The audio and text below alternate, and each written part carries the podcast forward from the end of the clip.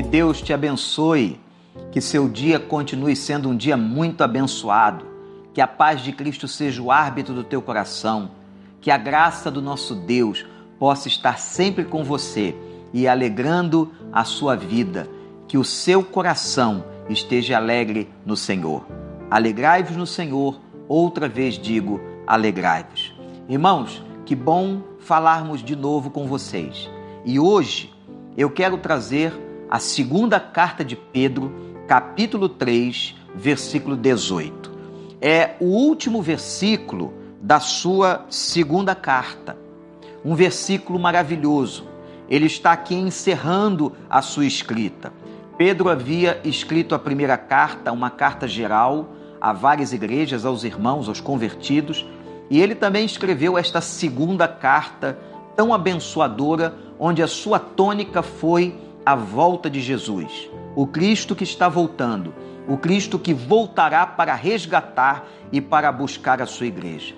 E na sua segunda carta, ele, Pedro, vai dizer o seguinte: Cresçam, porém, na graça e no conhecimento de nosso Senhor e Salvador Jesus Cristo. A Ele seja a glória, agora e para sempre. Amém. Assim Pedro termina a segunda carta que escreveu lá no final do Novo Testamento. E ele traz aqui, minha gente, um apelo: cresçam em tudo, cresçam, porém, na graça e no conhecimento.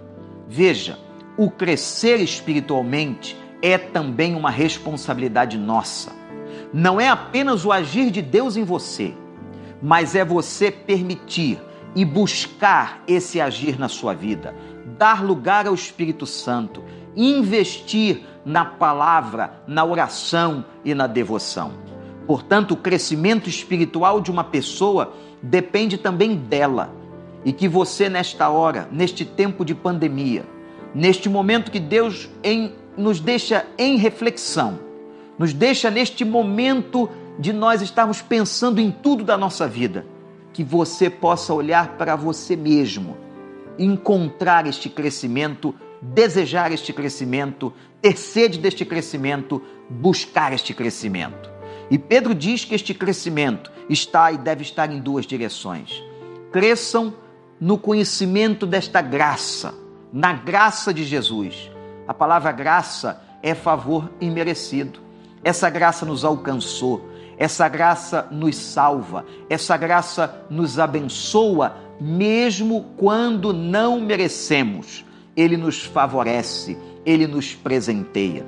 Que nós, a cada vez que tenhamos mais intimidade com Ele, possamos crescer nesta graça e no conhecimento do Senhor. Deus deseja que, acima de qualquer outra coisa, nós possamos conhecê-lo. O grande mistério da Bíblia é fazer o homem conhecer a Deus. É Deus se revelando, revelando a sua palavra, o seu caráter a todas as pessoas. Jesus Cristo é o clímax desta revelação, é o ponto principal.